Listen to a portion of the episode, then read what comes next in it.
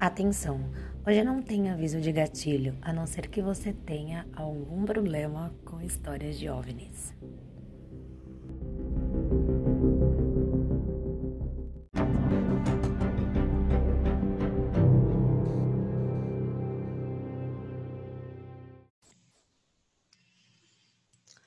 Oi, pessoal, eu sou a Mai.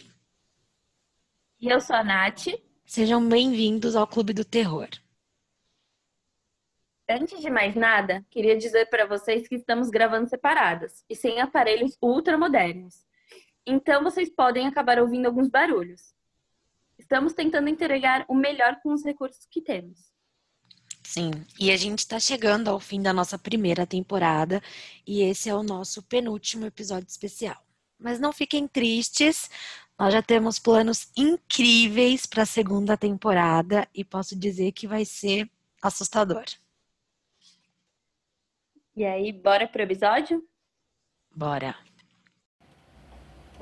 Quando começamos a ouvir falar dessas abduções que aconteceram há alguns anos para completar nossos arquivos, eu decidi ir até o Ateneu de Berkshire. Comecei com o Berkshire Eagle, que é o jornal diário daqui, para ver se encontrava alguma referência.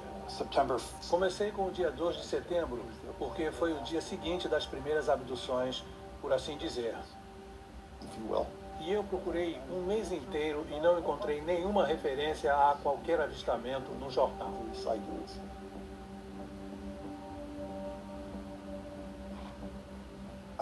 Eu pensei muito sobre como isso poderia não ser noticiado e eu suspeito que as pessoas tenham pensado que seria uma piada ou um golpe.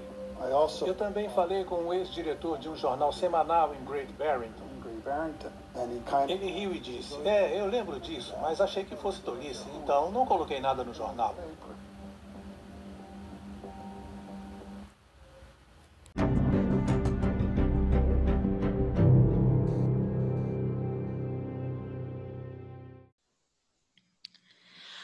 Bom, na noite de 1 de setembro de 1969, ocorreu um fenômeno inexplicado no condado de Berkshire, Massachusetts. E antes de mais nada, saibam que eu acredito em alienígenas. E você, Nath? Gente, assim, eu, eu não acredito. Eu só acredito vendo. Não, eu acreditei uma vez no ET Bilu. Desculpa, mas eu tenho que falar sobre o ET Bilu. Amiga, você não acreditou no ET Bilu. Não é possível. Não é possível, não é possível que alguém caiu nessa do ET Bilu de verdade eu caí da DT Bilu, mas, gente, eu não acredito em alienígenas. Não sei um dia foram muito abduzidas, mas eu não acredito. Só no ET Bilu, mas em ETs, assim, eu não acredito.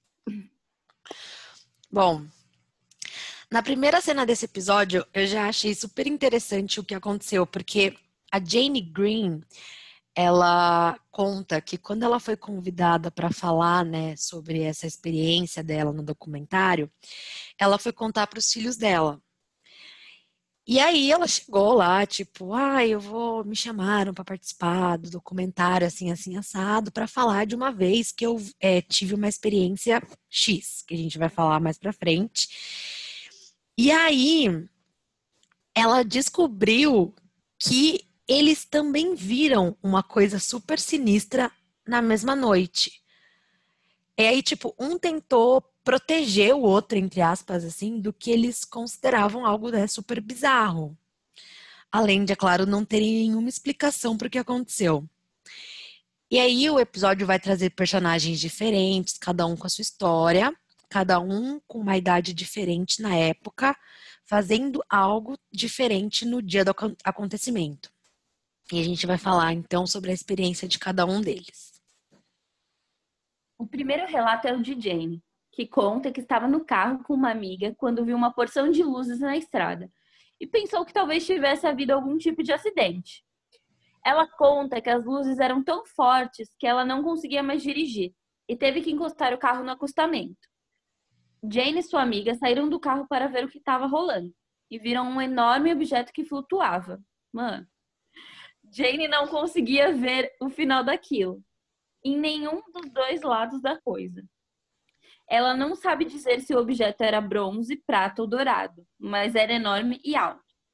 Jane conta que não viu janelas, mas que principalmente não viu, não havia barulho. Em questões de segundo, em segundos, o objeto alcançou voo. Na casa da família Warner, Tom estava colorindo com giz de cera. Ele se lembra que era um dia muito quente. Ele também se lembra que Deb, sua vizinha, era sua companhia de pintura. Deb era quatro anos mais velha que Tom e o ajudava a pintar dentro das linhas. Jane Shaw, irmã de Deb, aparece no documentário contando que conhece Tom desde que ele chegou da maternidade. Nesse dia, Tom percebe que já está ficando tarde e vai até a janela. E aí ele conta que ouve uma voz dizendo que ele precisa ir para casa imediatamente. Tom tinha apenas 10 anos e disse que ficou apavorado. Agora, se você ouve uma voz do nada, você obedece ou finge que não ouviu? Eu não sei, eu com 10 anos, o que, que eu faria? Oh, eu tenho um ataque cardíaco. Prepara meu caixão, porque deu merda. Nossa, Deus me livre. E aí o Tom conta pra Deb que precisa ir embora, porque talvez Deus estivesse falando com ele. Tipo, criança de 10 anos não tem muita explicação, né? Nesse momento, ele saiu correndo pela porta em direção à sua casa. Tudo que ele queria naquele momento era chegar em casa logo. O Tom conta que sentia como se ele flutuasse, mas Jane diz que ele estava, na verdade, correndo parado. Ele não saía do lugar. Ele ficou lá sem sair do lugar por pelo menos uns cinco minutos. O Tom se virou para a esquerda e viu um OVNI como se estivesse caindo do céu, bem na sua frente. Um feixe de luz o atingiu e os seus braços foram para trás. Ele podia sentir o ar sendo sugado dele. Jane diz que a luz ficou em volta dele e foi para a esquerda. E aí o menino sumiu. Mano, que situação Imagina o desespero dela. Tipo, o menino. Ah, ele foi lá em casa para pintar com a minha irmã mais nova. E aí, de repente, veio uma luz do nada que ficou lá em cima dele. E aí ele sumiu. Imagina você contando isso pra polícia, sabe? Tipo. a polícia, senhora, tipo. Senhora fumou o quê? É, tipo isso. Tipo, fala, querida. Querida. A 3 quilômetros dali, no lago Mansfield, Melanie e sua família foram comprar sorvete e depois disso partiram para o lago. Quando estavam estacionando, uma aura brilhante apareceu. O pai de Melanie dizia que precisava seguir aquilo e Melanie lembra de implorar para que ele não fosse. A mãe de Melanie dizia que era apenas uma estrela cadente, mas ela não acreditava que era isso. O pai dela começou a seguir a luz. Melanie e sua irmã tremiam no banco traseiro do carro. A irmã de Melanie não se lembra de nada depois disso, mas Melanie lembra de levitar e entrar em um tipo de nave. Ela estava deitada na nave e foi aí que Tom a viu. Tom se lembra de ver Melanie, mas ela não se lembra. Melanie conta que estava em uma sala cheia de jovens, crianças, e elas iam desaparecendo uma por uma. Após isso, ela estava no lago, sozinha. Nessa parte eu fiquei meio assim, tipo. Cara, como assim? Porque daí ela, ela vai, ela tem que ir embora sozinha andando. Aí eu fiquei me perguntando assim, mas e aí? E os pais dela depois disso, sabe? Tipo, ela não conta. Tipo assim, sei lá, ah, aí eu cheguei em casa e meus pais falaram: cara, o que, que aconteceu? Onde você tava, sabe? Ela não comenta o que acontece depois, eles não perguntam, sei lá, não tem essa parte no documentário. E eu fiquei tipo, cara, você se viu depois lá no lago sozinha, teve que ir andando para casa, mas e aí? Sabe? E seus tá pais? Chorando e no lago sozinha, entendeu? tipo, cadê minha família? Tipo isso. E, a, e eu não sei o que, que a família dela, sabe, pensou depois disso. Não, aí, depois disso, o Tom ele se lembra de estar tá deitado no chão e ouvir o seu irmão dizendo para ele correr, mas ele não conseguia se mover. Então nessa hora ele já estava de volta, tipo no quintal lá onde ele, né, foi pego. E aí ele tá deitado no chão e o irmão dele tá tipo, meu, corre, sai daí. Só que aí ele fala que tinha como se fosse uma luz que prendia ele no chão. E em caso de abdução, assim, para quem já ouviu falar dessas situações, se diz muito sobre feixes de luz que, que saem desses OVNIs e tal, que tem essa força de te paralisar. E aí foi nessa hora que ele ouviu de novo na cabeça dele uma voz dizendo que, tipo, fica tranquilo aí que já tá quase acabando. Quando a luz soltou, ele pôde se levantar e olhou para cima. E o que quer que tenha sido aquilo, tinha sumido. A Jane, que era a mulher que estava vendo a situação, disse que tudo isso durou só uns sete minutos. Mas para ele parecia que foi muito, muito tempo. Exato. Louco, Nossa, né? quando você fala dessas luzes, eu imagino aquele negócio super redondo, no meio aquela luz enorme, e aí um ser humaninho vai sendo levado assim, sabe? Tipo... Uhum. As imagens que a gente Nossa. vê de abdução, exatamente.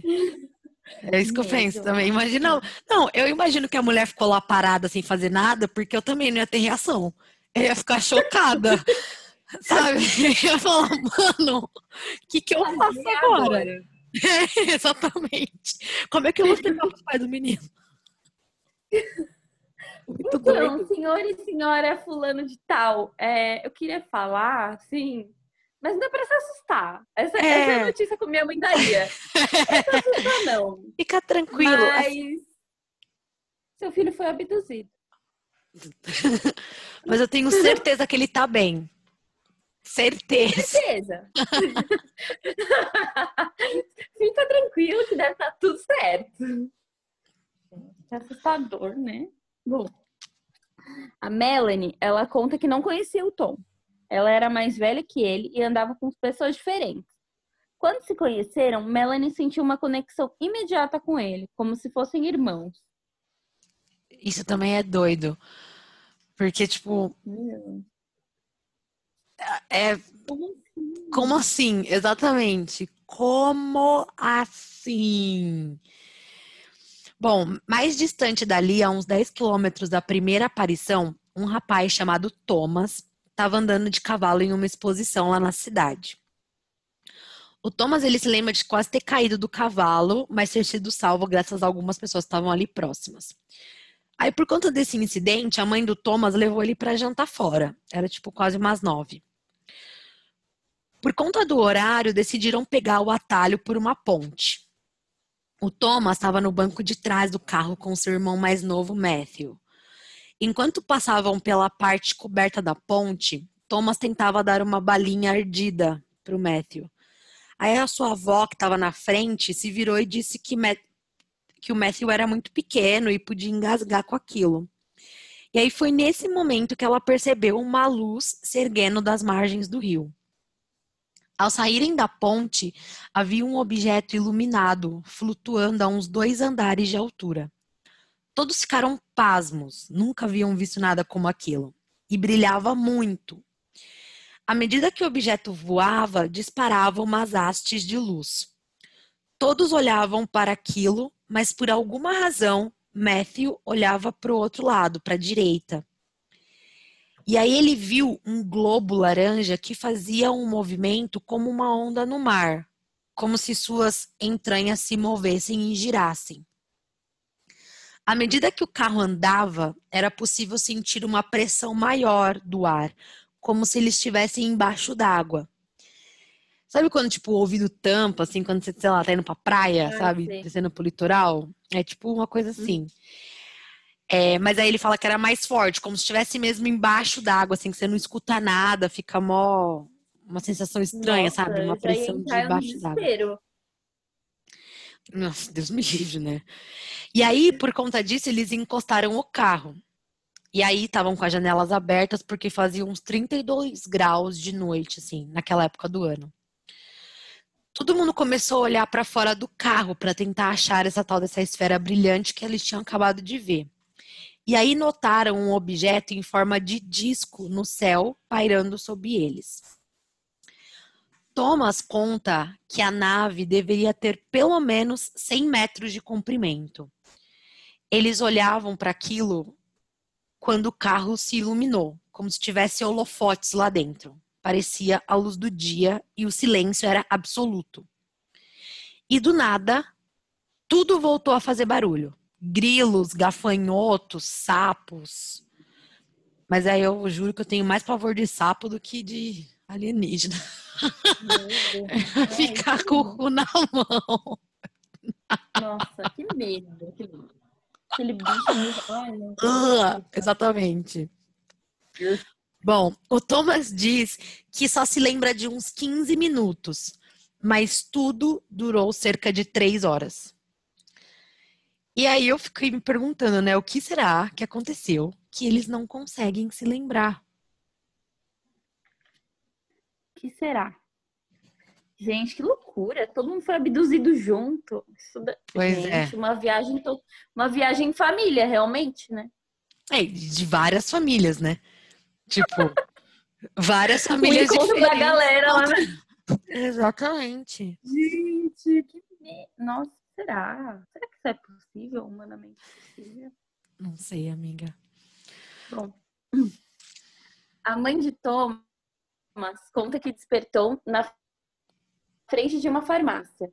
Ela estava no banco do carona e sua, e sua mãe no banco do motorista. Mas não era assim que elas estavam quando saíram da exposição. Thomas acredita que eles foram colocados de volta no carro, que tudo deveria parecer o mais normal possível, e não sobrasse nenhuma lembrança do que aconteceu. Porém, sua mãe e a avó estavam em lugares trocados e o carro estava desligado.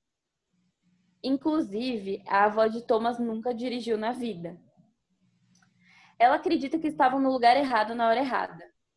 Bom, Jane Green, a primeira personagem a contar a história no documentário, conta que disse ao marido o que havia acontecido e ele sugeriu que ela falasse isso no rádio.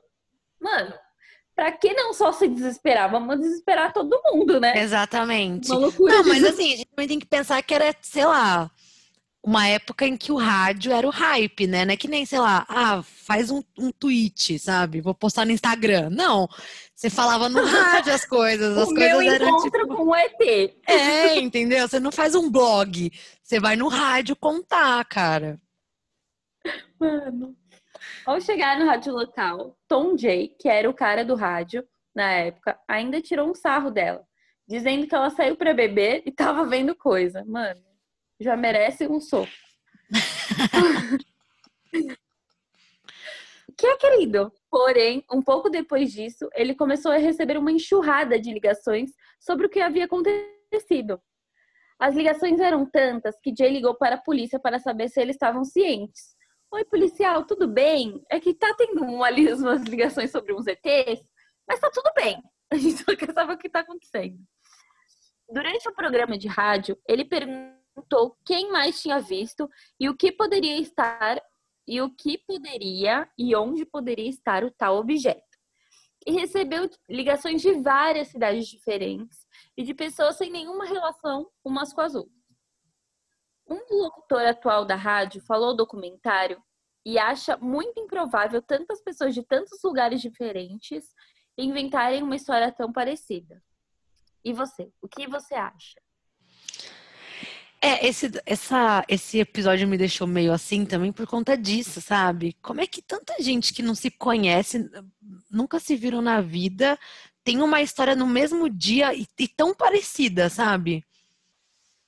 É tipo, é, a não ser que tenha sido um surto coletivo, cara. Eu não sei. Se tiver um, alguém aqui escutando a gente que entenda dessas coisas de surto coletivo, manda pra gente, porque não é possível, cara. É muito bizarro. E é tipo, é criança, é adulto, adolescente, sabe?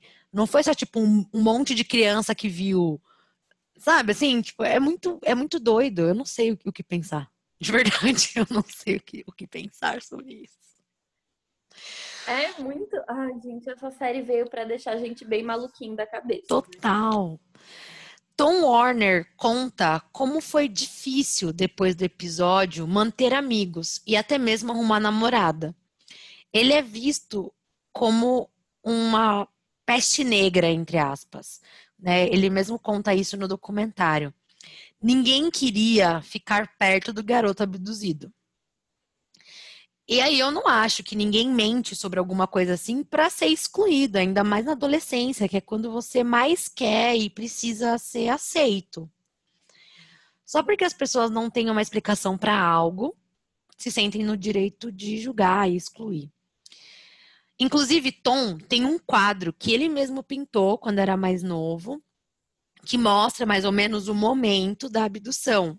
E ele completa dizendo que aquilo era para lembrá-lo de que não estamos sozinhos. E o quadro, amiga, é bem parecido com o que você falou, sabe? Uma nave assim redonda, aí uma luz assim que, que sai e pega a pessoa, sabe? É tipo isso. É mais ou menos isso. É... Bom, já a Melanie, ela teve sorte de ter é, uma irmã que acreditava nela e um namorado que também acreditava. E aí, é, no caso do Thomas, a mãe dele conta que ele foi o mais afetado da família pelo que aconteceu. E isso chegou a gerar até brigas na escola.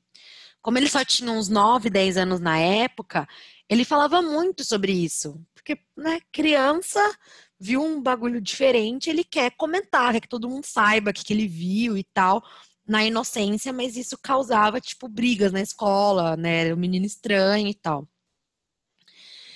E o Thomas disse, inclusive, que sua mãe sofreu alguns ataques bem pesados, principalmente porque eles eram de Nova York, tinham se mudado há pouco tempo para a cidade, então isso acabou sendo mais um motivo.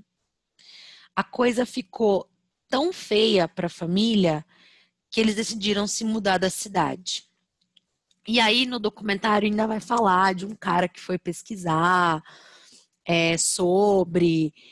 E não tem nada, não tem registros de nada, porque a polícia achou que era besteira, sabe? Então, ah. assim, é um cara, tipo, jornalista, e aí ele foi pesquisar lá os jornais antigos da época e tal, e não tem nada sobre isso, nenhum relato, nem, na, nem nada.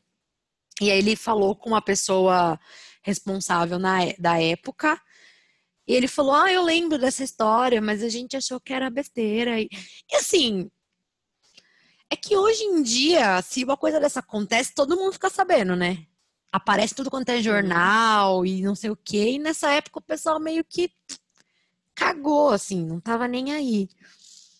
E as pessoas que passaram por isso não sabem explicar, mano. É doido.